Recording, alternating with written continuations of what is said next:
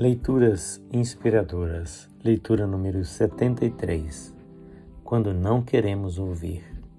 Ouvindo isto, ficaram furiosos e rangiam os dentes contra ele. Atos 7, 54. O discurso de Estevão é um exemplo de que as pessoas não gostam de ouvir verdades que as desnudem e condenem, embora esta seja sua necessidade também é um exemplo de quão destemido e fiel um homem de Deus tem que ser.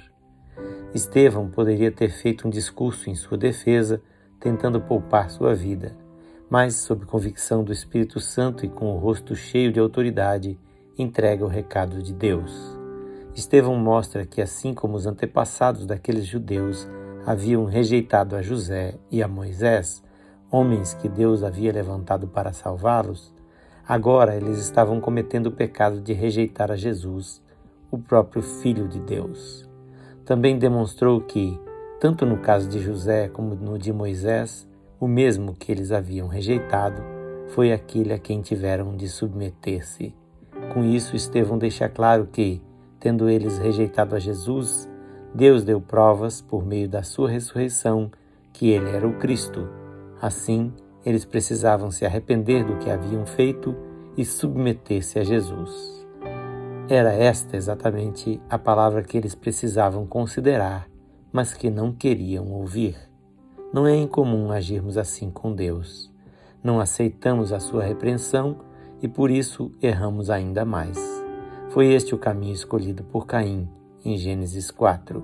Quanto mais Deus lhe mostrava o perigo de suas escolhas e de seu caminho errado, mais ele endurecia o coração.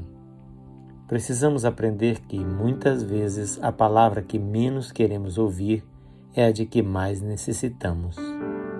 Dá-me, ó Deus, um coração quebrantado e pronto a atender à tua repreensão, seja por que meio ela vier.